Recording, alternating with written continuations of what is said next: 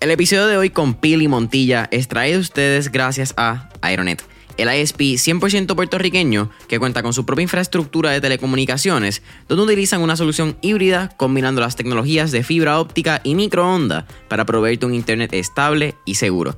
Después de un año de haber comenzado la pandemia, familia, realmente no hay razón por la cual tenemos que seguir peleando con nuestro proveedor de internet, sea porque se nos sigue cayendo el internet o porque quizás no está obteniendo los resultados prometidos. Por eso es que aquí en Mentores en Línea nosotros usamos Aeronet. Y la diferencia de que cambiamos ha sido increíble, porque nos ha quitado toda la presión de encima cuando vamos a grabar un episodio remoto o cuando estamos subiendo estos episodios a las plataformas. Así que te pregunto, ¿qué tú estás esperando para cambiarte en mejor Internet de Puerto Rico? Para más información sobre sus servicios o productos, puedes entrar ya a aeronetpr.com para que veas la variedad de soluciones que proveen tanto para tu empresa, pequeño o medio negocio o tu hogar. No olvides aeronetpr.com diversifícate, no estés tan enfocada o enfocado en tengo que ser esto y yo quiero ser esto nada más. Tienes que aprender un sinnúmero de cosas porque es que tú nunca sabes cómo esas herramientas te van a ayudar a llegar a tu meta o cómo esas herramientas o esos pasos te van a llevar a una meta aún mejor o mayor de la que tú te imaginabas.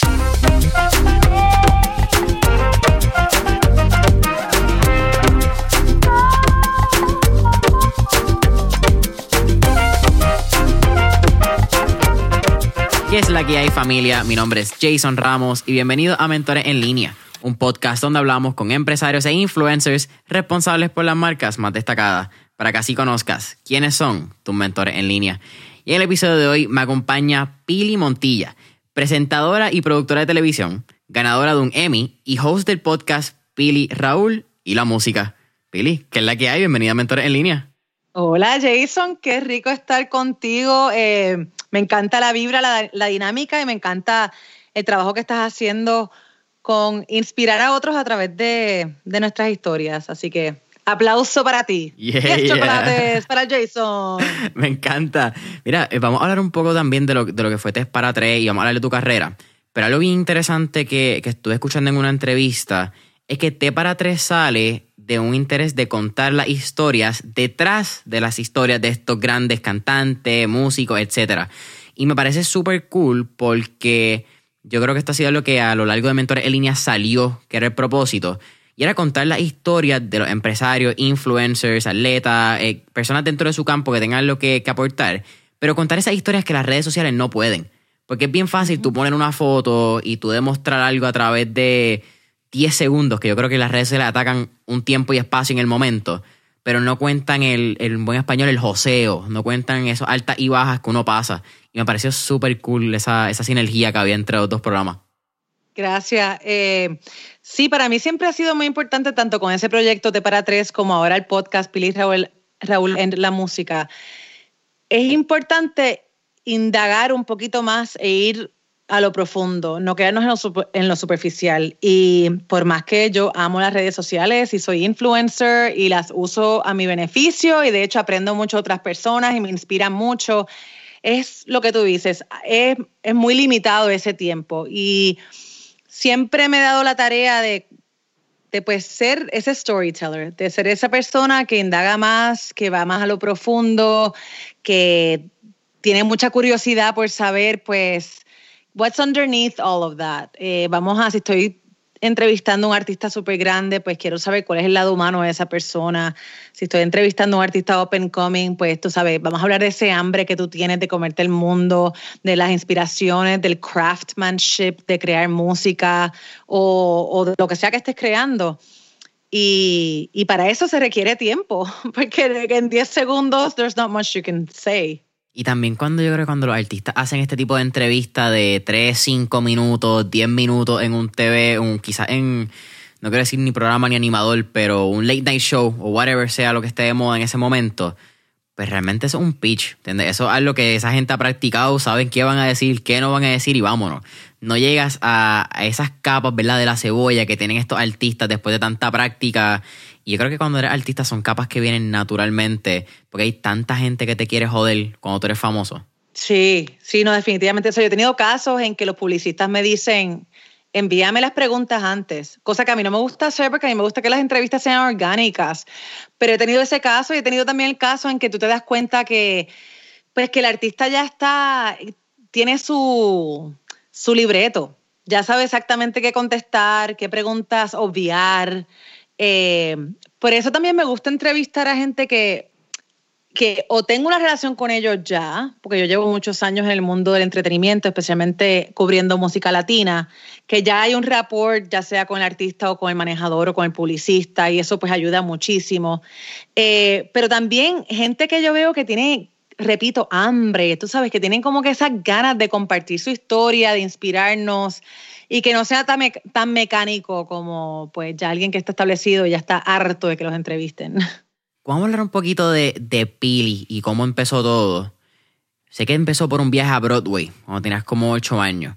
Pero quiero hacer dos preguntas antes que me, que me parecieron bien curiosos cuando estaba haciendo el research. Uno, que tu nombre no es Pili, de verdad. Eso me interesa saber cómo nace, ¿verdad? El personaje de, de Pili Montilla. Y dos, que tu abuelo es irlandés. Mira, mi nombre es, o sea, Pili es mi nickname, es mi apodo. Mi nombre es María del Pilar. Y pues a las pilares le dicen Pili. A mí me decían Maripili o Pili. Y entonces como que el Pili se quedó. Así que no, no fue algo que yo, no fue una creación artística, ni un pseudonombre, ni nada por el estilo. Eh, fue simplemente, pues, de pequeña me decían Maripili o Pili, y pues el Pili se quedó. Pili era mejor que Maripili. Pili era mejor, ya, ya exacto, había, otra, había una Maripili y yo soy muy diferente a esa Maripili, así que pues estaba chévere, ella era la Maripili y yo soy Pili. Y así nos quedamos. Y mi abuelo, que en paz descanse, de hecho, él murió a los 99 años. Eh, yep, irlandés, pero se casó con mi abuela, que era de Barrio Sardinera Fajardo. Y de hecho, él vivió en Puerto Rico, en Barrio Sardinera Fajardo, eh, por 75 años y él se consideraba boricua y él hablaba español con un acento boricua y está enterrado en Puerto Rico. Y murió en Puerto Rico porque para él ese era su hogar. Por pura curiosidad, ¿cómo llega un irlandés a Puerto Rico? Mira, él, eh, él se mudó a Filadelfia y mi abuela fue muy dichosa y tuvo la oportunidad de educarse en una universidad en los Estados Unidos. Y la compañera de habitación de ella era la hermana de mi abuelo. Wow, ok, qué chiquito el y se enamoró, mi abuela, yo me llamo María del Pilar por mi abuela. Le decíamos Piki, a mí me decían Pili, a ella Piki, pero ella también era María del Pilar. Y él se enamoró de Piki de una manera increíble que se mudó a Puerto Rico y el resto es historia. Wow, ese amor es bien profundo para tu muerte miles de millas. y ya sé que los irlandeses son como que bien prideful de ese, ¿verdad? ese Irish pride, como le dicen. Oh, full, full. Y de hecho, él fue alcohólico por muchos años, fue alcohólico hasta sus 85, que paró, como dicen los americanos, el paró cold turkey, que significa que paró de un día para otro. Que eh, de hecho puede ser mortal para muchos alcohólicos si vas a dejar de, si eres alcohólico y vas a dejar de beber, tiene que ser poco a poco, porque si no, el cuerpo puede entrar en shock. Anyway, lo dejó cold turkey eh, y, vivió muchos más, muchos más años que ella. De hecho, mi mamá falleció el año pasado y yo estaba dando, yo me estaba como que calculando. Mi abuelo, mi, mi abuelo vivió 24 años más que mi mamá. Qué loco, ¿verdad? La vida. Pero anyway, pues sí, pues él, él bebía su Don Q en su balconcito, mirando el mar en Fajardo. Todos los días se bajaba un litro de Don Q. Y pues imagínate, yo tengo sangre irlandesa y sangre puertorriqueña, puedo beber. Sí, e, e, eso no hay duda conociendo los genes que hay. Es una combinación letal. Yo, mira, espérate, pero soy, o sea, no me emborracho, es lo bueno. O sea, yo puedo beber y beber y yo no me emborracho. Eso siempre, creo que si algo aportamos de, de los genes boricuas y de Irlanda, that's the thing to do. I'm like, bring it on. A cualquier persona le digo, let's go. It's going down. Cuéntame entonces un poquito más de, de, cómo llega esa pasión de, bueno, del teatro. Que entiendo que en un viaje entonces que haces a Broadway con tu familia a los ocho años, que me parece una pasión bien interesante para encontrar más en Nueva York, que tú eventualmente te terminas mudando cuando terminas college si quieres, cuéntame esos años. También hablamos un poquito de Boston College y e-, esta entrevista sé que va a salir tantas cosas. Claro que sí. Pues mira, yo tenía ocho años y como bien contaste, mis padres me llevaron, mis padres estaban muy envueltos en las artes, o sea, ellos no eran artistas, aunque mi papá era calígrafo. Estaba en las finanzas, pero como hobby hacía caligrafía, que es un dying art form. Eh, él era más artístico que mami, aunque ya cuando mami, mami murió de cáncer y ya en, su, en sus últimos meses ella me confesó que ella quería tomar clases de teatro cuando pequeña y mi abuela le dijo que no, que ella no podía tomar clases de teatro. Así que sabe Dios, mi mamá tal vez tenía ese don, pero nunca se lo dejaron, pues nunca se lo fomentaron. Eh, pues, pero ellos siempre estaban envueltos en las artes. Yo me levantaba los domingos y ellos siempre estaban tocando o los Beatles o el trío Los Panchos o Dani Rivera o alguna ópera. Estaban muy envueltos en la ópera de Puerto Rico. Y bueno, tuve la dicha de que siempre me exponieron tanto a mí como a mis hermanas a las artes y a Broadway y al teatro. Y pues tenía ocho años y me llevaron a ver una obra, un musical que se llama Chorus Line en Broadway. Y recuerdo ese momento en finales de, de Chorus Line que cantan eh, One Singular Sensation y están todos en línea con sus sombreros haciendo como un, como The Rockets, con las piernas así. Eh, y sentir tanta emoción y sentir como una energía y una vibra de parte de todo el teatro, todas las personas que estábamos viendo esta magia sucediendo que estos seres humanos estaban creando y pues como que esa energía y esa pasión y ese ese feeling que es difícil de describir se apoderó de mí y ese fue el momento en que yo dije que yo iba a, entretener. Para ese entonces yo pensaba que iba, claro, tenía ocho años, yo pensaba que yo iba a hacer teatro, que iba a ser un musical, que iba a ser este, que iba a estar en Broadway. Y nada, pues una cosa me llevó a la otra y como todos sabemos, no estoy en Broadway. Pero esa pasión fue suficiente para llevarte a estudiar arte y teatro. Sí, así mismo fue. Como eso es bien grande. Sí, en verdad, yo nunca tuve duda. Y mira que me la trataron de, de implementar. O sea, yo tenía muchas personas a mi alrededor que me decían las artes son muy difíciles, eso es bien cuesta arriba, trátalo por un año y si no se te da, pues te quitas. O mira, porque no eres parte de una agencia de publicidad, que eso sigue siendo creativo y artístico. Pero yo nunca presté atención, yo estaba bien clara. Si hay algo de mí a través de mi trayectoria y algo que es una constante, es que siempre he estado muy clara de lo que quiero. Eh, que me haya tomado diferentes rumbos, sí. Por ejemplo, pues yo pensé que iba a estar en Broadway, que yo iba a ser, iba a estar en teatro haciendo musicales. Bueno, la verdad es que yo no puedo cantar. A los ocho años yo no sabía eso, pero rápidamente me di cuenta que no puedo cantar. Ok, pues chévere, pues no puedo hacer musicales. Eh, estudié actuación. Yo tengo un bachillerato, como mencionaste, de Boston College es en teatro. Y pues pensé, pues voy a hacer teatro. Pues me mudé a Nueva York y me di cuenta que el teatro en verdad no puedes vivir. Pues está bien, pues entonces voy a hacer, pues, telenovelas. Hice telenovelas y me di cuenta, este no es el ambiente que a mí me gusta para nada, porque a mí no me gusta estar lambiendo ojos. Así, y no me gustan los egos ni las divas. Así que, pues, esto no es para mí. No era. Eh, no era para mí, pero gracias por esa experiencia. I pass. Eh, y entonces una cosa me llevó a la otra hasta que terminé siendo presentadora de televisión. Lo lindo es que sí, con la constante de voy a estar en el mundo del entretenimiento, pero abierta a cómo se mira eso. Eh, no cerrada en que tengo que ser actriz o tengo que ser teatrera o no, yo estaba abierta, yo este es el mundo que a mí me gusta, a mí me gusta crear, me gusta que la, eh, poder expresar, que la gente sienta. Me gusta que la gente sienta algo, ya sea inspiración, ya sea felicidad, ya sea tristeza. Es importante que nosotros, nosotros los seres humanos, lo que nos hace tan diferentes de los animales también es que we have a lot, a lot of feelings. Nuestra gama de sentimientos es infinita y a veces, especialmente en nuestra cultura, nos, nos privan de eso, de como que no debes llorar o si te vas a reír no te rías muy alto. Y para mí es lo opuesto, es como exprésalo completamente y yo ser un vehículo para eso, pues para mí es, es una dicha y es lo que siempre he querido hacer. Mencionaste que cuando empiezas en la arte, aunque tú sabías que era en la arte, no tuviste miedo a, necesariamente cambiar de carrera, probar distintas áreas dentro del arte. Entonces hago una pregunta. Ese, hay, hay dos mentalidades ahí que me llaman mucho la atención, Pili. Uno es saber pivotear, know how to pivot, ¿verdad? Moverte de lado a lado. Pero segundo, el, la mentalidad de fail, eh, fail fast and move forward. ¿Entiendes? Vamos a fallar rápido. Si no funcionó, fuck it, nos movemos para adelante. Pero ya sé que no me gusta.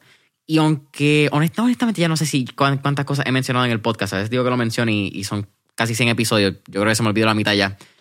Pero esa mentalidad de, move forward y, y fallar, para mí es más importante que saber exactamente qué uno quiere hacer. Porque cuando te enteras de qué no quieres hacer, entonces puedes empezar a cerrar esa gama de oportunidades y de, yo creo que mi oportunidades, de hasta ideas que uno tiene. Porque cuando uno es un creativo, uno está en negocio. Sí, o deseos. Exacto. Porque las ideas siguen llegando. Llega un momento que uno se convierte en un imán de oportunidades y ideas, porque está constantemente buscándolas. Pero si no has fallado en algunas o quizás muchas de ellas, va a decirle que sí a todo. Y va a diversificar energía. Definitivamente. Estoy 100% de acuerdo contigo. Y de hecho, usaste una palabra clave, que es diversificarte. Para mí ha sido bien importante el éxito de mi carrera, el hecho de que yo he podido diversificarme. Y siempre me preguntan, ¿qué consejo le das a cualquier persona que quiera seguir tus pasos? Diversifícate. No estés tan enfocada o enfocado en, tengo que ser esto. Y yo quiero ser esto nada más. Tienes que aprender un sinnúmero de cosas porque es que tú nunca sabes cómo esas herramientas te van a ayudar a llegar a tu meta o cómo esas herramientas o esos pasos te van a llevar a una meta aún mejor o mayor de la que tú te imaginabas. Mira, bueno, quiero hablar un poquito de Nueva York, fíjate. Cuando tú terminas universidad, tú te vas a Nueva York y tengo entendido que fuiste mesera y también fuiste, en inglés se llama coat checker, eh, no sé cómo se llama en español. Eh, Cuelgabrigos. Cuelgabrigos, exacto. Mira, cuéntame un poco de lo que es Nueva York, porque siento que Nueva York es una ciudad bien cruda, y esto sí lo hablé en el episodio, creo que el episodio 23 con Héctor Rivera, que es una ciudad bien blanco y negra. O te gusta y la amas, o la odias y quieres salir corriendo. Y en tu caso, no necesariamente fue la primera, aunque imagino que tuviste tremendas experiencias que te hicieron crecer un montón y te hicieron quien eres hoy en día. Mira, yo amo Nueva York y siento que no hay una ciudad como, como la ciudad de Nueva, York con una energía tan incomparable. Eh, pero lo que mencionan de que es o blanco y negro, yo siento que Los Ángeles es igual, que donde yo resido ahora hace 15 años. Nueva York, yo amo Nueva York, fue bien difícil, de hecho fue una de las épocas más difíciles de mi vida, eh, porque yo me fui en contra de mis padres. Claro, mis padres, eh, yo tuve la dicha que mis papás pagaron por mi educación en college, pero mis papás fueron bastante estrictos conmigo y con mis hermanas en muchas razones. Y, una de las cosas que ellos nos dijeron a las tres, yo soy la menor de tres, es que el día que tú te gradúas de universidad, tú estás por tu cuenta 100%. Y mis papás eran personas de palabra. Así que yo sabía que el día que yo me graduaba, yo de ahí en adelante tenía que vivir por mi cuenta, ¿no verdad? Ya yo pues modelaba y actuaba, así que yo tenía ya, estaba guardando mi dinerito, pero me fui a Nueva York sin el apoyo emocional de mis padres. Ellos no querían que yo me fuera para Nueva York. Ellos me decían, en Nueva York comen a gente, literalmente se comen a la gente. Eh, así que me fui en contra de, de la bendición de ellos, que fue muy difícil emocionalmente. Eh, llego y obviamente no, no tengo muchos recursos. Eh, soy mesera, empecé, como dijiste, colgando abrigos durante la época del otoño y el invierno en Nueva York. Y fue un trabajo bien difícil, este, very humbling.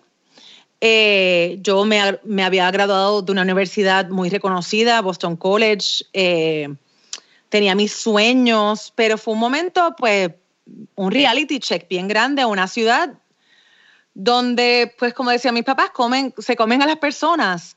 Eh, y, fue, fue un momento bien, bien difícil de mi vida. Eh, yo no tenía mucho dinero para comprar comida, pero me hice amiguita de los mexicanos que trabajaban en la cocina y ellos me pasaban comida a escondidas. Eh, y esa era mi comida de la semana, era el restaurante. Y ah, pues después subí a hacer, subí, escalé a ser eh, eh, mesera. Y pues igual en Nueva York, yo estaba en un área muy turística y pues muchos turistas europeos no saben que, se, que la propina es 20%, entonces te daban 60 centavos por una mesa de ocho personas que llegabas atendiendo dos horas. O sea, que fue, fue bien difícil, pero crecí mucho eh, y aprendí a, a, bandeármelas por mí misma, tú sabes, fue, fue el reality check que yo necesitaba. Y sí, luego me mudé a Puerto Rico y eso fue difícil, también porque me tuve que regresar a casa de mis padres y vivir con tus papás después de estar seis años fuera. No es fácil. Pero Nueva York, again, yo le digo a todo el mundo, le aconsejo a todo el mundo que si puedes, vivas en Nueva York por lo menos un año. El episodio con Pili continúa en menos de un minuto. Pero antes, quiero hablarte de nuestro auspiciador, Diet Home, la compañía número uno de dietas personalizadas que se adaptan a tu presupuesto con comidas frescas y no congeladas. Lo más cool de Diet Home, familia, es que aparte de traerte las comidas frescas y el delivery que tienen en todo Puerto Rico, Diet Home también se asegura de que puedas tener un estilo de alimentación saludable y balanceado. A mí en lo personal me encanta, porque tengo la oportunidad de probar combinaciones de alimentos y platos que nunca probaría si no fuese porque Diet Home lo hace posible. Aparte de que la comida realmente está durísima. Esta semana yo tuve una lasaña de berenjena, que probablemente si lo hubiese visto en un restaurante, nunca lo hubiese pedido familia. Y si tú sigues estos próximos cuatro pasos, tú también puedes comenzar tu nuevo estilo de alimentación hoy. Número 1. Entra a diethomepr.net o baja su aplicación en el App Store y elige el plan de tu preferencia. Número 2. Dale checkout y completa tu orden. Número 3. Espera en la comodidad de tu hogar u oficina mientras Diet Home hace tu entrega. Y número 4. Disfruta de la fresca y rica comida que Diet Home tiene para ti. Para más información, entra ya a diethomepr.net o llama al 787-754-5616. That's a bold statement. Como que eso es bien interesante. Yo nunca he vivido en Nueva York más de. Yo, yo he estado en Nueva York creo que 4 o 5 días solo eh, y no viviendo en hoteles, viviendo en el sofá de un pana que me levanta a las 6 de la mañana. Mira, papi, es tiempo de irte, hay que trabajar y tener que estar en el tren para ir a conferencias. he tenido una experiencia diferente en Nueva York de ir en hotel, bajarte, taxi, Uber.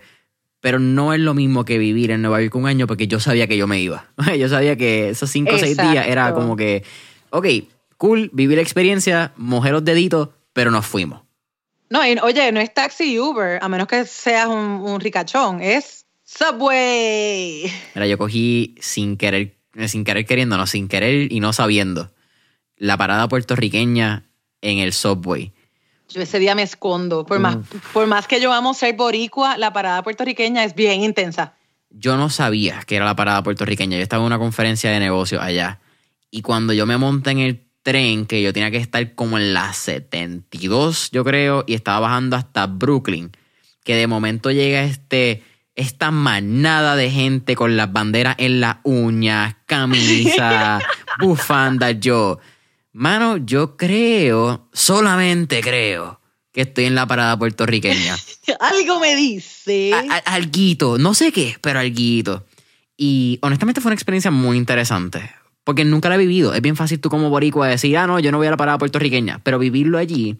Es bien intenso. Es bien intenso.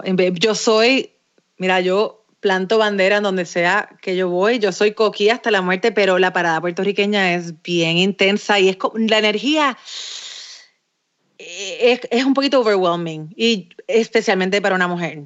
O sea, es como que es it's a lot. sí, Es, bien drenante.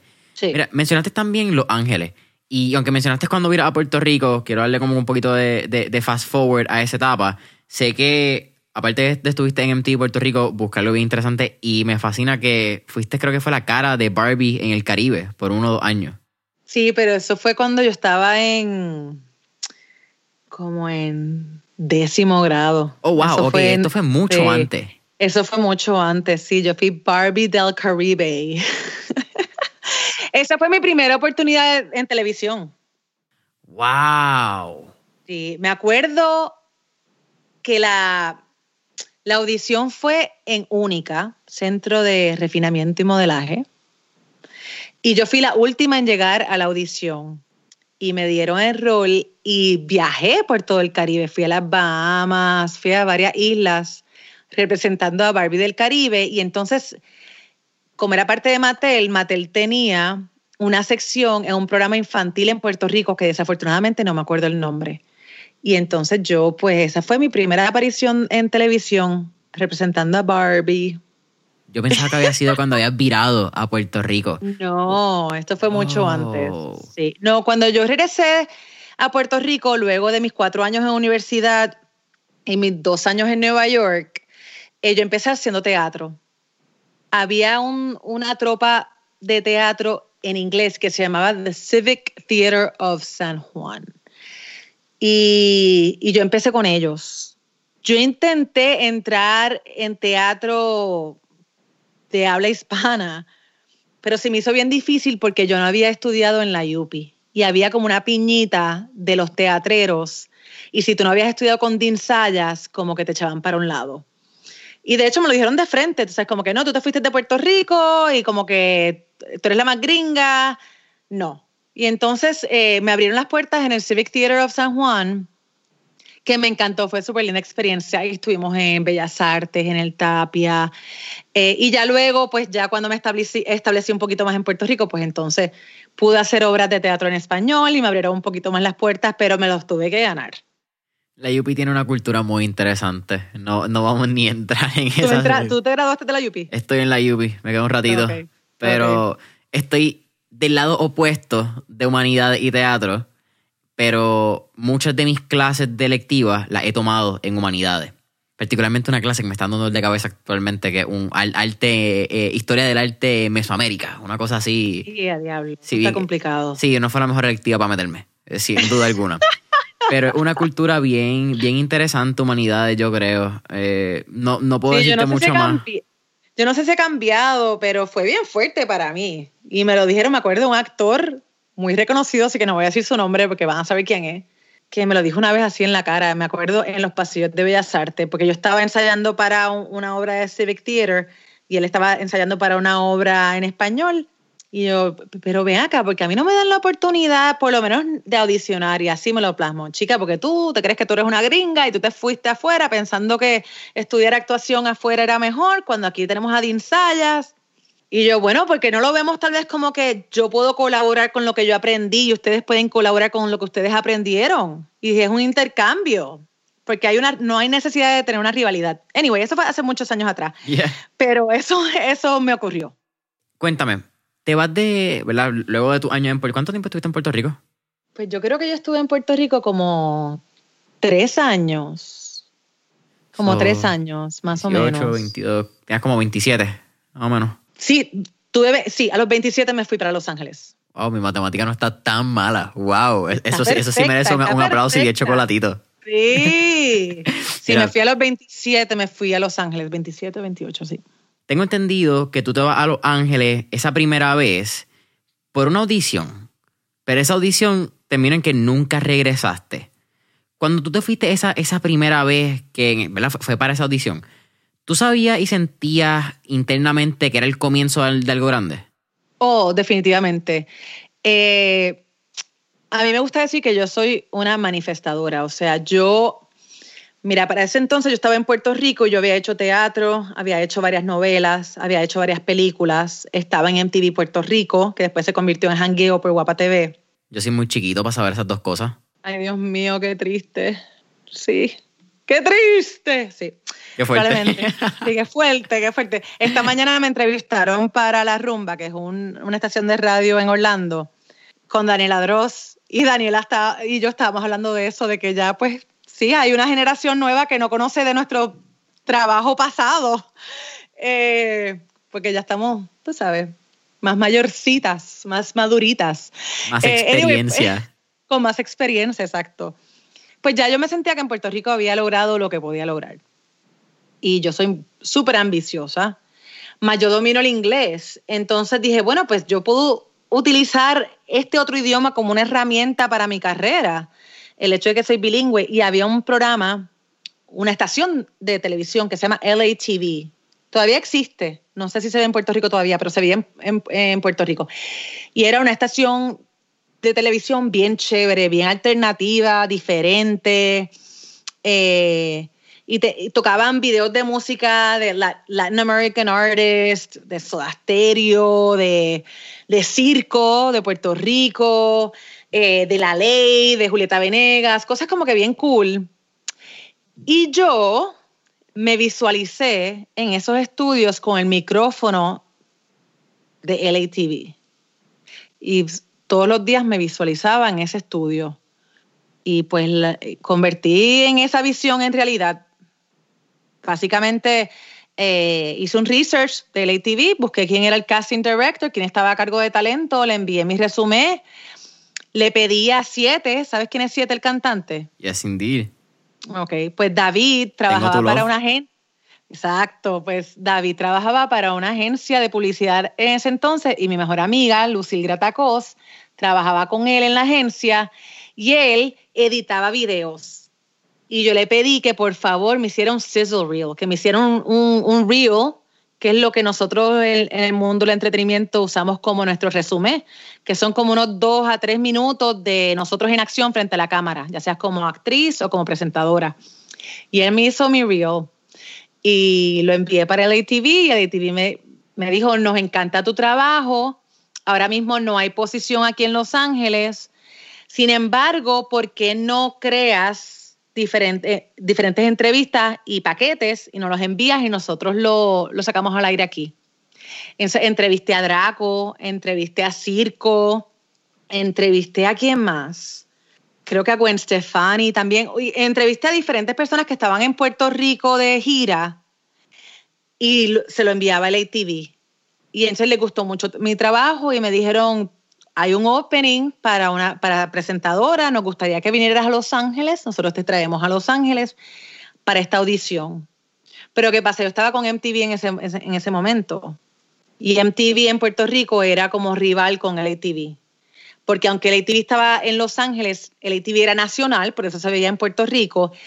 Y pues tocaba el tema de música y MTV también. Entonces yo tenía que ser bien clara y, les dije, mire, tengo esta oportunidad y MTV en Puerto Rico me dijo, si tú te vas para Los Ángeles para esa audición que era de dos semanas, nosotros te tenemos que sacar de MTV. Y yo dije, ok, pues me van a tener que sacar de MTV. Y me fui. Quiero hablar un poco, y creo que la visualización es súper importante y es un tema que, me parece bien interesante cuando hablamos de, presentación y, en tu carrera. Pues está hablando que, que tú te viste con ese micrófono, no fue simplemente ir y decir, ah, pues dale, aquí estoy, vamos a hacer el casting.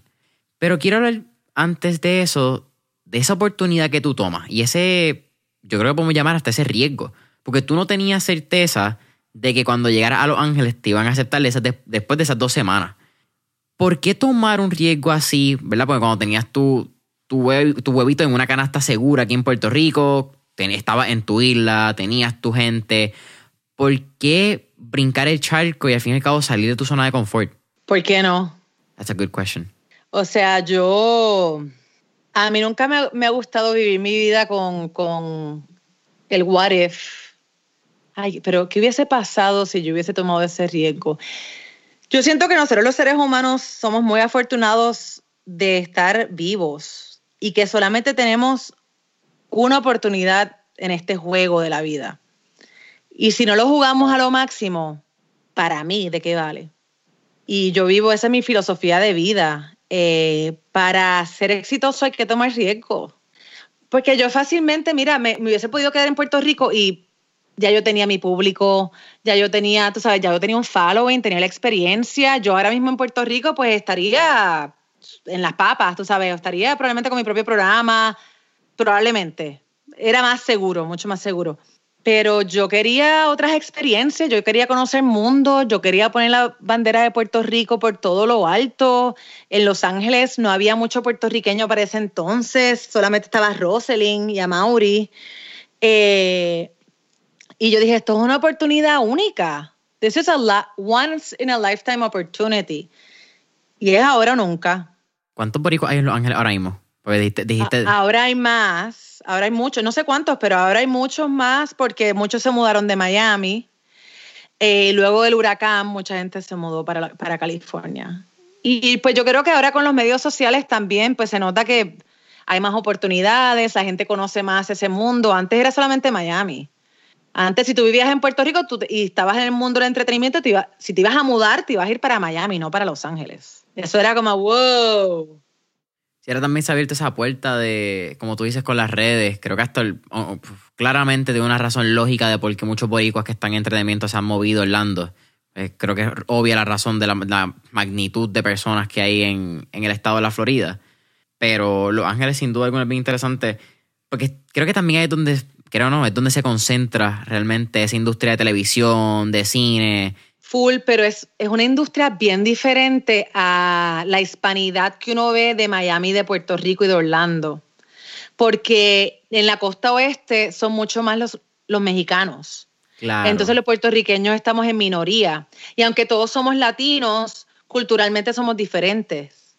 El acento es diferente, eh, las tradiciones son diferentes. Y para mí eso yo no me lo esperaba, yo no estaba preparada para eso se me hizo, fue un poco chocante porque yo estaba acostumbrado al latino de Miami, al colombiano, argentino, venezolano, puertorriqueño, cubano.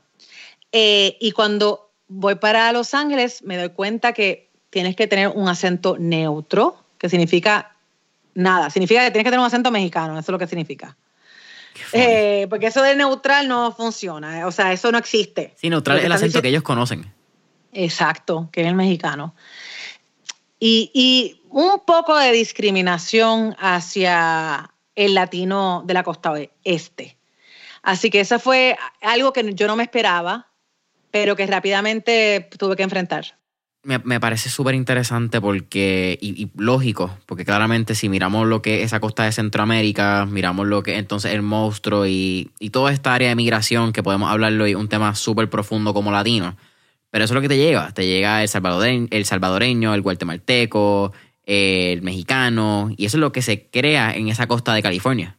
Y, mucha, no quiero decir celos, pero mucho resentimiento, porque para ellos, nosotros los puertorriqueños, la tenemos fácil porque tenemos ciudadanía americana. O sea, muchos de mis compañeros que yo amo la cultura mexicana y amo mis compañeros mexicanos y son muchos. De hecho, Raúl, de mi podcast Pili Raúl en la música, es mexicano. Eh, y he aprendido muchísimo de ellos. Pero hay, hay muchos centroamericanos y mexicanos que dicen, oye, es que ustedes la tienen fácil, porque es que si tú te pones a pensar, tienen razón. Totalmente entendible. O sea, muchos de esta gente han tenido que a piecito emigrar a los Estados Unidos ilegalmente hacerlo. Nosotros en Puerto Rico decimos, mañana me voy a mudar a Ohio. Y te montas un avión, alquilas un apartamento y estás en Ohio. No tienes que pedir permiso a nadie. Y eso es un privilegio que nosotros no nos damos cuenta hasta que tú te mudas a una ciudad como Los Ángeles. Sí, eh, qué interesante que tú lo mencionas, Pili. Eh, definitivamente un privilegio que lo damos por sentado y no quiero entrar ni en el aspecto tema político porque esta conversación mucha gente la puede hasta malinterpretar. Porque es lo que pasa, la gente malinterpreta todo lo que necesariamente no vaya con, con, su, con su pensamiento, ideología del momento. Pero tener un pasaporte americano nos abre las puertas a demasiados lugares y oportunidades que nosotros no tomamos en consideración. Y para mí fue bien, yo creo que chocante la palabra. Recientemente tuvimos a Diego Perazzi, un argentino, en, en el podcast y cuando estábamos hablando de la oportunidad de traerla a Puerto Rico para unos eventos, me dijo, mira, bro, lo que pasa es que se me hace complicado por la visa. Y yo, ok, espérate, espérate, ¿cuál es el proceso de la visa? Y esto fue fuera del podcast tratando de entenderlo. Entonces me dice, mira, no, pues bro, yo estoy en Córdoba, tendría que ir a Buenos Aires, pagar unos 500 dólares americanos, no, no pesos, ni bolívares, ni... No sé cuál es la moneda en Argentina. Eh, pero aparte de esos 500, esos 500 es el proceso de solicitud. Luego de pagar los 500, a que no te garantiza nada. Exactamente. Y si te la dan, después de hacer la fila kilométrica y todo lo que pasa en una embajada en, un país como Argentina, pues la tendrías por 10 años si decides pagar los 500. Pero igual te pueden decir que no y no te van a dar una razón por qué. Simplemente no, ponche, next. Y entonces para mí eso fue como que un holy damn fuck. Como que nosotros damos por sentado todo lo que tenemos. Que al igual que nos podemos mover para Estados Unidos como si queremos ir para Colombia o queremos ir a Argentina, no necesitamos pedir un permiso. Entramos, enseñas pasaporte, ah, este es americano, déjalo pasar. Sí. Eh, sí, es en bien fuerte. que sí. Sí, así que fue, fue interesante, o sea, definitivamente que mucho aprendizaje. Es un choque cultural huge. Cuéntame un poco de lo que es la industria de la televisión y, y qué es lo más crudo que te ha pasado en Los Ángeles. Bueno, aparte de lo que estábamos hablando de- del choque cultural que, que es gigante. Sí. Mira, pues Los Ángeles, yo me siento bien bendecida porque yo llegué a Los Ángeles, como comentamos, con trabajo. O sea, prácticamente digo, llegué a Los Ángeles para la audición y a los cinco días me dijeron, aquí está tu contrato y me quedé. No regresé. Eh, pero, ¿sabes? Llegué pues, como que con algo, llegué con una audición, llegué con un... La audición era al aire, así que ya yo estaba como que en televisión, así que fui muy dichosa, muy dichosa con esa oportunidad, porque muchos llegan a, Puerto, a Los Ángeles sin nada, sino simplemente con una maleta llena de sueños. Yo creo que lo más crudo, son muchas las razones, pero por ejemplo, yo estuve con el ATV tres años y they let me go porque yo era muy educada. Estas son palabras que ya ese señor no está ahí, pero muy educada para nuestra audiencia. Que para mí, hoy día eso, pues yo lo hubiese podido demandar por, porque eso es completamente ilegal, tú decirle a alguien es, al- algo así. Pero para mí fue bien chocante, pero fue un eye-opener porque me dejó saber a mí la responsabilidad que tiene un canal, la responsabilidad que tiene alguien que está frente, una figura pública, que está frente a la televisión, frente a muchos ojos todos los días. Es qué tipo de contenido tú vas a poner allá afuera. Porque si tú me estás diciendo como canal que yo soy muy educada para tu público, significa que tú los quieres mantener ignorantes de cierta manera. Claro. Eh, y para mí eso fue un súper shock y me abrió los ojos grandemente y de hecho eso fue lo que impulsó a yo crear mi programa de televisión T para tres. Cuéntame entonces, si, iba a preguntar un poco más de, y quizás hablar un poco más de ese lado de, de los medios y cómo quizás nos quieren mantener ignorantes. Pero creo que es una conversación que hecho, estamos aquí dos horas más en el podcast y, y no terminamos. Pero vamos a un poquito, vamos a hablar un- Dale, porque dale. para mí yo soy muy apasionada sobre eso, porque Vamos yo veo los Telemundos y los Univisiones y yo digo, no vamos a seguirle el hoyo, gente. En serio, la misma programación constantemente. Lo que pasa la es que misma también va con lo que estábamos hablando de la política, yo creo. Que en Puerto Rico tenemos una, una cultura donde la política está bien arraigada a nuestros medios. Mira un... Y, y, y voy a decir el nombre porque honestamente no tengo ningún fucking interés en, en estos programas, ni me interesa whatever. Pero un pelota dura. Un pelota dura en Puerto Rico, bien o mal, Ferdinand y, y sus programas y su dinero. No estamos hablando de las habichuelas de las personas y con eso no se, con eso no se toca y eso no se fastidia. Pero, ¿qué estás aportando realmente? ¿Estamos aportando Exacto, más exacto. críticas? ¿Estamos aportando más depresión? ¿Estamos aportando más crisis emocionales? ¿O estamos aportando educación? Un valor añadido a la población que podamos hacer la próxima generación mejor de lo que está ahora. 100%, o sea, con tanto talento que hay en Puerto Rico, no solo talento oh, de actores y de presentadores, sino, oye, gente que escribe bien, gente que tiene buenas ideas, gente como Teatro Breve, o sea, eh, eh, personas así que tú dices contra. Per- they should have a show on- en, televisión. Y yo veo, tú sabes, el Canal 4, por ejemplo, y digo, pero la producción de esto vale tres centavos. Y no es porque no tienen el dinero de hacer una mejor eh, producción. Es porque, de acuerdo a ello, eso es lo que le da el rating, eso es lo que quiere el pueblo. Pues te- nosotros como pueblo tenemos que exigir más, porque nos merecemos más. Nada, anyway, me siento muy apasionada con estos, con estos canales de televisión que no evolucionan, no evolucionan y no aportan. Y eso me, me revienta, porque no es por falta de finanzas, es por falta de, de atreverte a hacer algo diferente y de, de retar a tu audiencia, de educarlos de manera diferente, de step it up. Sí, mira, yo no. Recientemente, hace como. el- eh, esto sale el próximo lunes. By the way, esto se está grabando en el Día eh, Internacional de la Mujer. Felicidades. Que, que se me olvidó decirle al principio. Gracias, aunque yo soy media, yo soy media controversial con este día, no, no opino que deberíamos estar celebrando el Día de la Mujer. Sí, ok, yo, yo tam, eh, ok, ya que, ya que lo trajimos, va- vamos a hablar. yo tampoco creo en el Día de la Mujer. Creo que, igual que yo tampoco creo en el Día de San Valentín, honestamente, y probablemente eso en algún momento me va a causar algún problema en alguna relación y no tengo ningún problema en decirlo. Porque para mí es bien fácil, tú como hombre, pareja, eh, puede ser mujer, abierto, persona que está en una relación amorosa y celebra el día de San Valentín. Es bien fácil un fucking día al año tú traerle rosa y pues, portarte bien, hacerla sentir que está en las nubes, pero 364 días del año la maltrata, se las pega, le hablan malo. Then what's the point? ¿Qué estamos trayendo? Pero es que no nos damos cuenta que es un día comercial. O 100%. o sea, es completamente capitalista y comercial. Pero también, eh, para mí, el Día Internacional de la Mujer, aunque también tiene su lado eh, comercial, yo soy feminista en términos de que yo exijo igualdad de género. Pero entonces, si yo exijo igualdad de género, ¿por qué no hay un Día del Hombre? Porque hay que, a la mujer hay que celebrar nuestros triunfos siempre. Yo soy súper feminista en ese sentido. Mi mamá me, me crió feminista. Yo fui a una escuela de mujeres nada más, muy liberal y muy feminista también.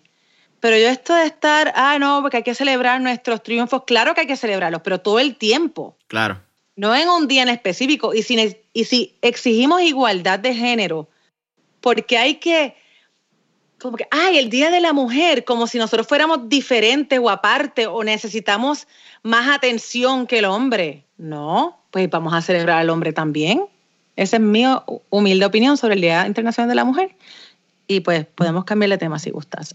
Sí, y, y by the way, yo, siempre he pensado igual que tú y qué cool que lo trajiste, que es que el San Valentín es un día comercial. Yo no sé el origen de San Valentín, me gustaría buscarlo y quizás esto puede ser hasta un podcast individual de 15 minutos el próximo San Valentín.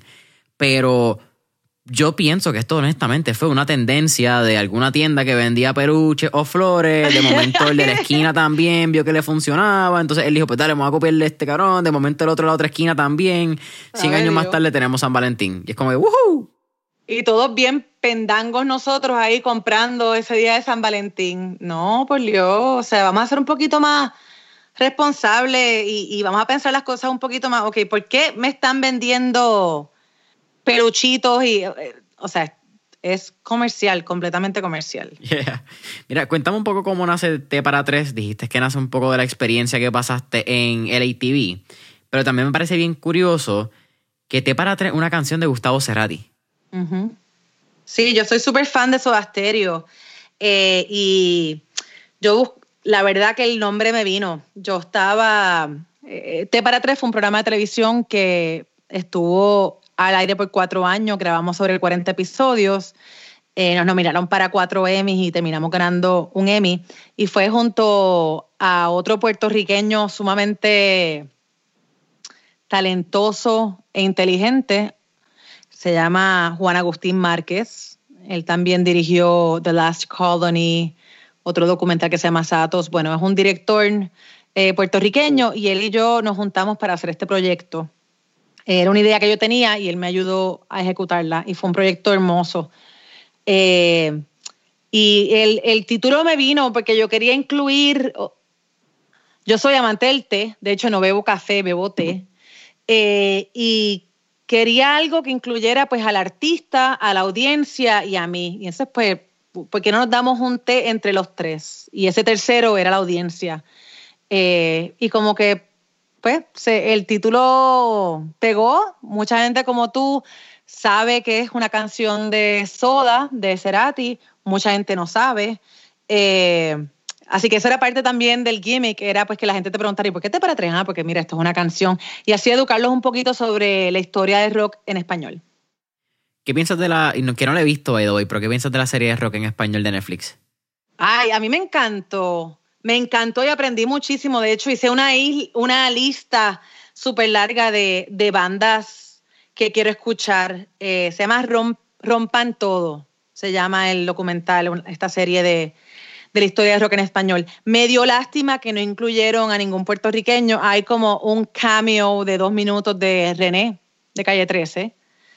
Eh, pero no mencionaron a Circo, por ejemplo, que yo creo que Circo es una banda muy importante de rock en español eh, que estuvieron nominados a los Grammys y ha sido la, tú sabes, ellos, Black Guayaba, La Secta, han sido como que las únicas bandas de Puerto Rico que han hecho nombre afuera. Digo, está Dávila 666, pero eso es más, mucho más alternativo. Sí, mucho más punk rock, yo diría. Sí, más garage punk. que eventualmente podemos decir que se convierte en, casi en fuerte billete. Exacto. Sí, y fuerte billete, pues mucho más hardcore, definitivamente. Exacto, sí. Eh, pues me dio, me dio lástima no ver más presencia del Caribe en, en esa serie, pero me encantó y opino que todo el mundo que le guste la música debe verlo de principio a fin para que conozca un poquito sobre, sobre la historia del rock en español. Muy interesante, porque también va muy alineado con lo que estaba pasando políticamente en esos países. Así que aprendes mucho de la historia de esos países. Estaba hablando que y mencionaste que estuvieron tres años, más de 40 episodios en T para tres. ¿Cuál quizás fue una entrevista que tú dijiste, wow, yo no pensé que tu historia o que quizás tú eras así? Mira, ese proyecto fue tan bonito que cada episodio tenía su magia. O sea, habían episodios donde llorábamos. o sea, el artista de repente se acuerda de ciertas memorias, ciertos, ciertos momentos en su vida y lloraba. Ese era muy emotivo. Eh, estoy tratando de pensar alguno en específico. Puede ser buena y o mala. Fíjate, no tuve, gracias a Dios, no, tuvimos ninguna experiencia. Hay una banda de México que se llama Hello Seahorse y que me encanta su música, pero desafortunadamente como que la vibra, la química no se dio muy bien on set. Fue, nos sentimos más como que ellos nos estaban haciendo un favor a nosotros y nosotros, mira, te estamos siguiendo por tres días con cámara, estamos contando tu historia. Es un programa muy extenso, eh, no mucha gente hace, esto, así que no es un, esto es un trueque, esto es, nos ayudamos mutuamente, esto no es, te estoy haciendo un favor a ti. Eh, pero la mayoría fue bien positivo, fue bien positivo porque era un programa bien íntimo. Así que, ¿sabes? Íbamos a las, las casas de estos artistas que muchos de ellos no querían, tú sabes, usualmente no te abren las puertas a cámaras dentro de sus casas.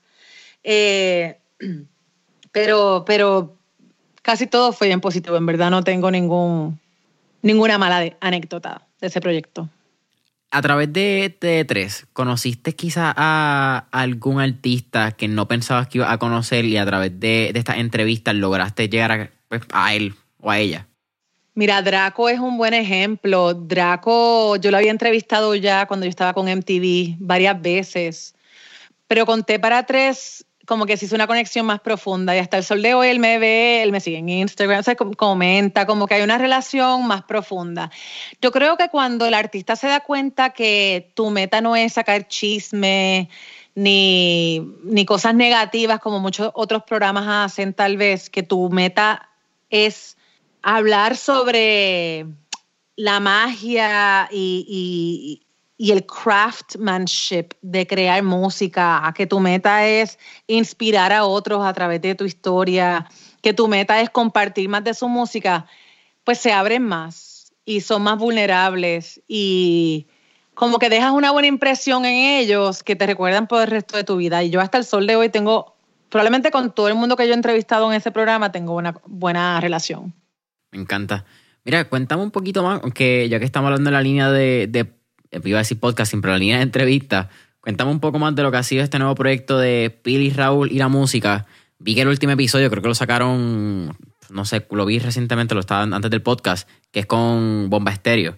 Me parece súper cool. Eh, yo creo obviamente la canción más pegada de Bomba Estéreo, yo creo que es Tom My Love, con, ese remix de Tiny que, todo el mundo en la playa la, la tiene. De hecho, esa hablamos de esa canción en el podcast y se van a sorprender con la reacción. Eh, no lo quiero decir, pero en el podcast, que espero que lo escuchen, si les gusta Bomba Estéreo, deberían escucharlo, hablamos de ese remix y si se, no, si se fijan, Lee, Lisa Umet, que es la cantante de Bomba Estéreo, dice sarcásticamente algo sobre esa canción y Simón.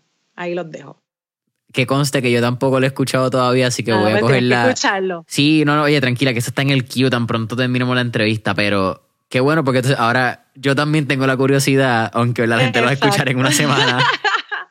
sí, eh, mira, eh, Pili Raúl en la música ha sido un proyecto súper lindo. mucho trabajo, mucho trabajo. Como tú bien sabes, Jason, tener un podcast eh, conlleva mucho tiempo y mucho detalle, especialmente si lo quieres ver crecer y expandir.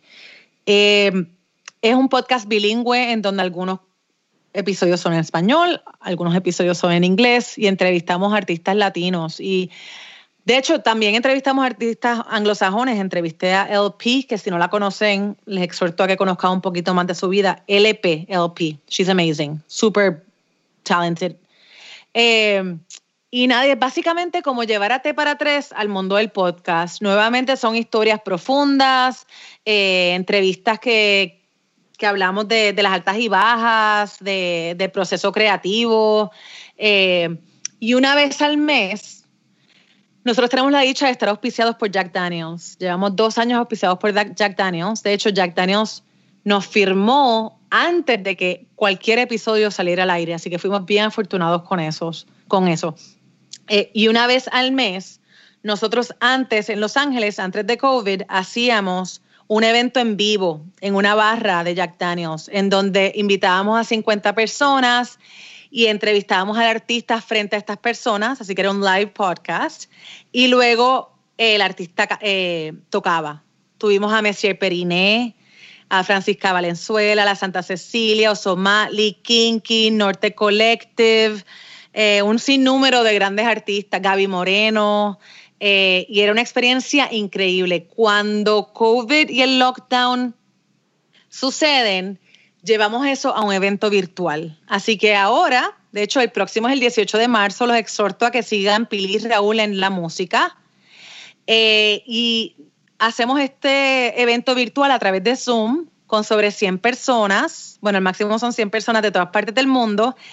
Y lo que hacemos es que entrevistamos al artista y tú estás ahí en vivo viendo la entrevista del artista y luego tienes la oportunidad de tú mismo hacerle alguna pregunta al artista y luego el artista pues hace su performance. Y eso fue lo que hicimos con Bomba Estéreo para el mes de febrero.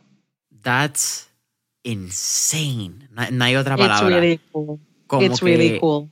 El hecho de llevar un podcast en vivo yo creo que yo he grabado uno, sí, un podcast solamente que yo he grabado, ha tenido, entre comillas, audiencia. Shout out a Marcel Delic. Eh, es literal, es como que, ¿cuánta audiencia? Dos personas. Una. Eh, él y la, novia, vamos a hacer el... Hay, que añadirla porque si no me caen chinche a mí.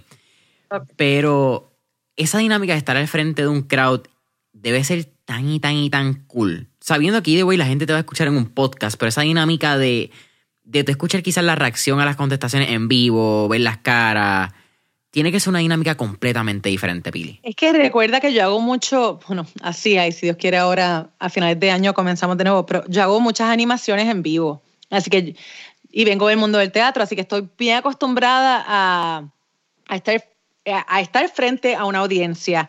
Y para mí fue bien natural, bien natural hacer este tipo de entrevista, es súper divertido, o sea, especialmente cuando estábamos en vivo con el público, eh, un evento bien único. No hay persona que haya ido a ese evento que no le haya gustado. Más barra gratis, o sea, Jack Daniels te daba comida y bebida gratis.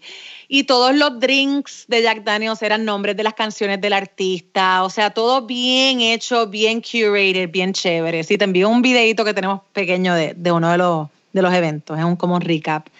Eh, pero entonces ahora con estos eventos virtuales que hacemos una vez al mes, eh, hemos creado como una familia de gente que no conocemos en persona, pero se han hecho como que familia de, de en la música que todos los meses sintonizan, todos los meses participan y gente de todas partes del mundo. Así que ha sido bien cool. Obviamente nos hace falta ese contacto humano y estar frente a una audiencia en vivo, pero virtual, pues mira, ha sido otra dinámica, pero igual de chévere. Eh, y como te dije, los exhortó a que participen en marzo 18. Es con Nati Peluso. Oh, ok, a ese, a ese yo voy a ir, por ley. Vale, pues, pues Jason, avísame y yo te envío la invitación. Obviamente, para aquellos que no estén escuchando, tienes que tener sobre 21 años porque es un, es un evento auspiciado por Jack Daniels. Ah, ¿verdad? que ya son 21. sí, allá son 21. Eh, y seguirnos por Instagram, Pili Raúl en la música, y nos envían un mensaje por DM con su email y por ahí les, les enviamos la invitación. Ahí sí, Jason. Prométeme que apúntalo en tu calendario, marzo 18. Full, eso es viernes, eso es sábado. Con Nati Peluso, no, jueves. Eso es jueves. Exacto, Jueves. este viernes es 12, qué morón. Eh, no, no, no. 12 más ¿Cómo que 7, qué morón? 12 más 7 es Río, 19. Es que me Ay, falló. nada, me había ganado 10 nada de chocolatitos por matemática y ahora me quitaron 5. Y ahora te lo quitaste. Sorry. Mira, eh, tú dijiste que era bien cool entrevistar personas porque ya tienes una experiencia, eh, entrevistar personas en vivo porque ya tienes una experiencia eh, en eventos en vivo, eh, animando, presentando.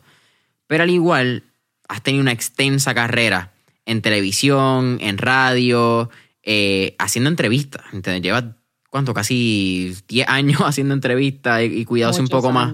Sí. ¿Cuál sí. sería una recomendación para cualquier persona que esté en- queriendo, empezando, eh, quizás alguien como yo que lleva en un podcast, llevamos para dos años? Desde tu punto de vista y la experiencia que has tenido al nivel profesional, porque yo creo que eso es algo que no se habla lo suficiente de la seriedad de un podcast si lo quieres hacer bien.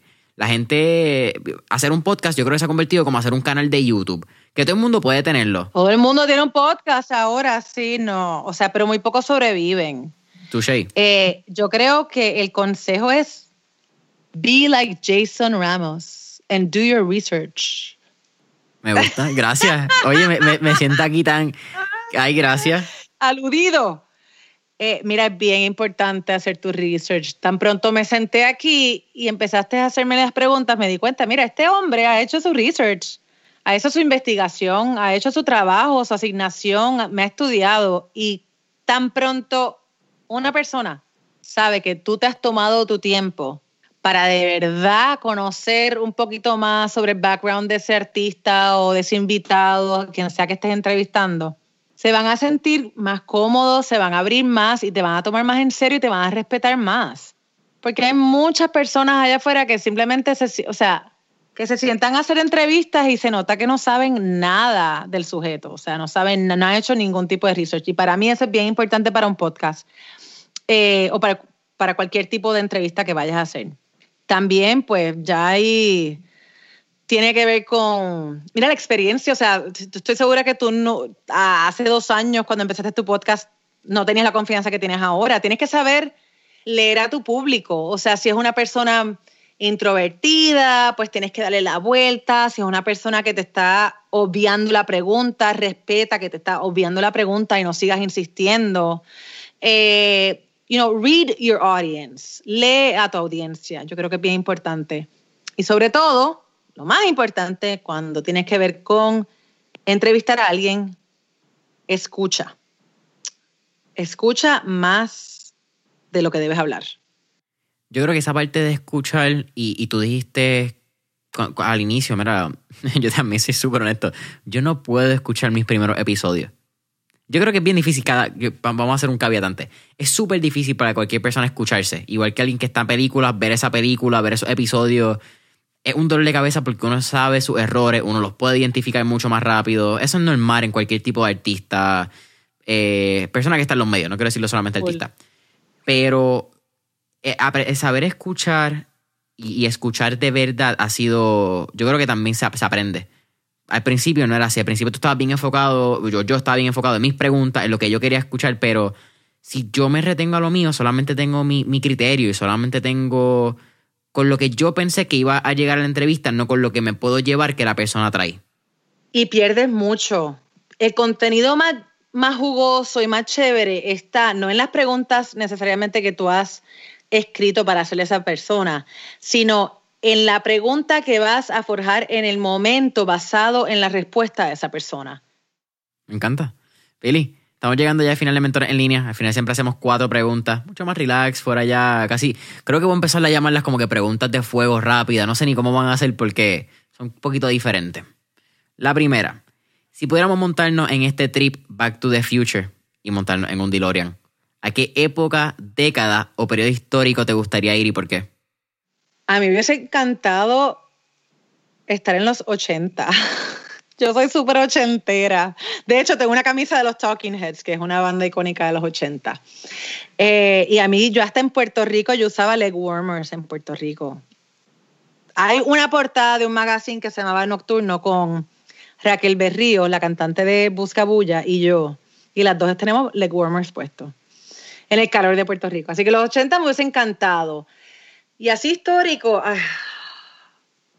Chicos, es que si nosotros miramos la historia de la mujer a través de todas estas épocas y de todos estos siglos, muchas veces estábamos maltratadas y yo prefiero, yo estaba, estaba viendo The Last Kingdom, lo has visto en Netflix, es como un Game of Thrones.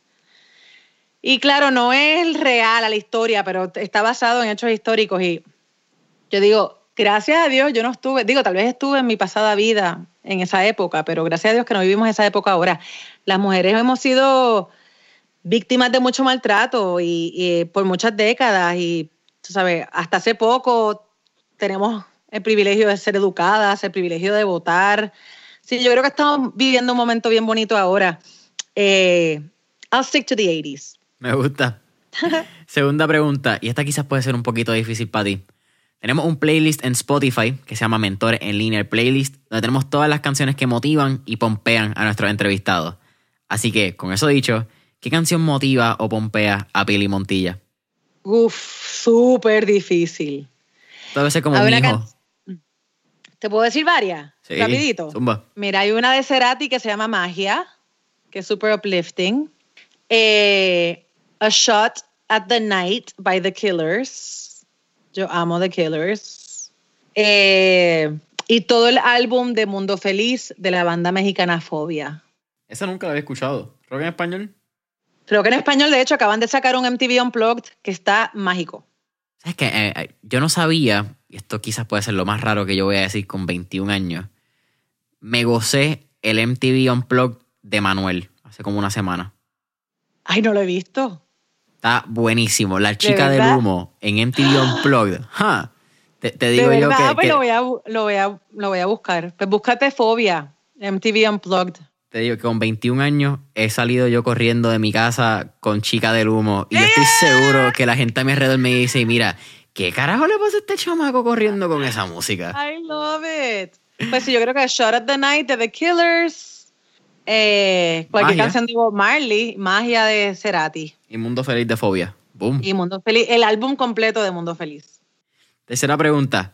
¿Qué tres libros le recomendarías a nuestra audiencia que te has leído recientemente o que son de tus favoritos?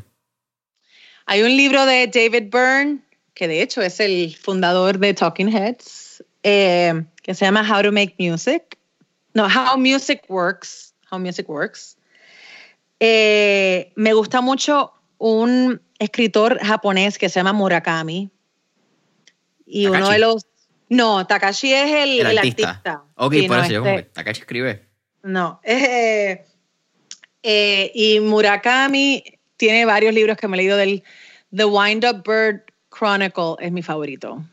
Aunque hay uno que se llama Kafka by the Shore que también está excelente. El tipo es un duro. ¿Qué tipo de, de lectura? Eh, ¿Fábula? Fantasía. ¿Fantasía? Very interesting. No tenía idea de él. ¿Viste The Wind Up Bird y cuál era el otro? ¿Qué te gustó? Kafka by the Shore. Kafka by the Shore. Wow, no, no tenía idea y mucho menos de literatura japonesa. Creo que los japoneses como cultura son tan fascinantes. Estuve en Japón eh, hace dos años y amé ese país y volvería en cualquier momento. Una cultura espectacular, muy diferente a los latinos. 100%. Impecable todo tan y tan limpio. Las calles no hay ni un chicle en las calles. Yo no sé cómo lo hacen. Nadie come en la calle. Tú no ves a la gente comiendo papitas en la calle ni con un drink en la calle. No, se comen dentro de los restaurantes o en tu casa. Tú no comes en la calle. todo súper limpio y no hay ni un zafacón. No hay ni un zafacón en las calles. Wow. Eso habla de la disciplina, ¿verdad? Eso es como que quizás pueden haber un montón de cosas a lo largo de la historia, pero yo creo que si lo centramos todo en un pilar, la disciplina que tienen los japoneses, eh, usando la palabra que tuviste, es literalmente impecable. Impecable. Haruki Murakami, creo que es el nombre, creo que el nombre es Haruki. Con H. Con H. ¿Cuál te última pregunta, Pili? ¿Cuál sería un tip o recomendación que le daría, un último tip o recomendación, porque ha dado un montón de pepitas de oro, que le daría a nuestro escucha? Ay, vive la vida a lo máximo. Yo sé que suena súper clichoso y lo es, pero es que y ahora con COVID yo creo que nos damos aún más cuenta de cuán rápida las cosas, cuán rápido las cosas pueden cambiar y cuán voraz la vida es. Tú nunca sabes cuándo nos toca irnos. Así que aprovecha. This is your moment. Y toma riesgos. Siempre y cuando respetes a los demás. Me encanta. La parte de respeto es súper importante. Muy importante. Pili, para mí ha sido un absoluto placer tenerte en Mentores en Línea. Gracias por la oportunidad. Cuéntanos un poquito más tus redes sociales, página web, podcast, cualquier promoción que tengas. Y marzo 18 con Nati Peluso. Ya sabes, marzo 18, Nati Peluso. Pues me pueden, me pueden conseguir en Pili Montilla, en Instagram, Facebook, en todos lados, bajo Pili Montilla. Eh, Pili Raúl and la música, so E, pero en inglés A&D, la música. Y entonces tengo una estación de radio en Dash Radio. Dash Radio es la plataforma de radio digital más grande del mundo. Tiene sobre 16 millones de subscribers. Eh, y Kylie Jenner tiene una estación, Snoop Dogg tiene una estación y yo tengo una estación nueva que se llama Fun for Life Radio. Y ahí pueden escuchar mi programa de radio que se llama Truth and Tunes, donde entrevisto a cultural influencers, así que cualquier persona que de alguna manera pues ha impactado nuestra cultura y nuestra sociedad eh, y son historias bien bonitas y que ellos cuentan, nos, nos comparten esas cinco canciones que de alguna forma han cambiado o impactado su vida. Se llama Truth and Tunes and Fun for Life Radio, es completamente gratis. Eh, y, y, nada, y pues me siguen en las redes sociales y ojalá escuchen el podcast Pili en la música, porque hay uno, hay muchas entrevistas bien chéveres, incluyendo de Puerto Rico tenemos a Draco, tenemos a Circo, tenemos a Buscabulla, eh, y pues internacionalmente tenemos a Mon Laferte, a Fobia, que ahora Jason va a escuchar a Fobia. Es leyenda de rock. Eh, Bomba Estéreo. Eh, y bueno, la, lista es larga. Familia de Mentores en Línea, saben que pueden conseguir a Mentores en Línea en Instagram y Facebook como Mentores en Línea. Deja cinco estrellitas, review y comentarios en Apple Podcasts. follow en Spotify. Comparte este episodio cuando lo estés escuchando. Taguea Pili Montilla, mentores en línea. Y hasta la próxima. Pili, ha sido un placer. Igual, Jason, mucho éxito.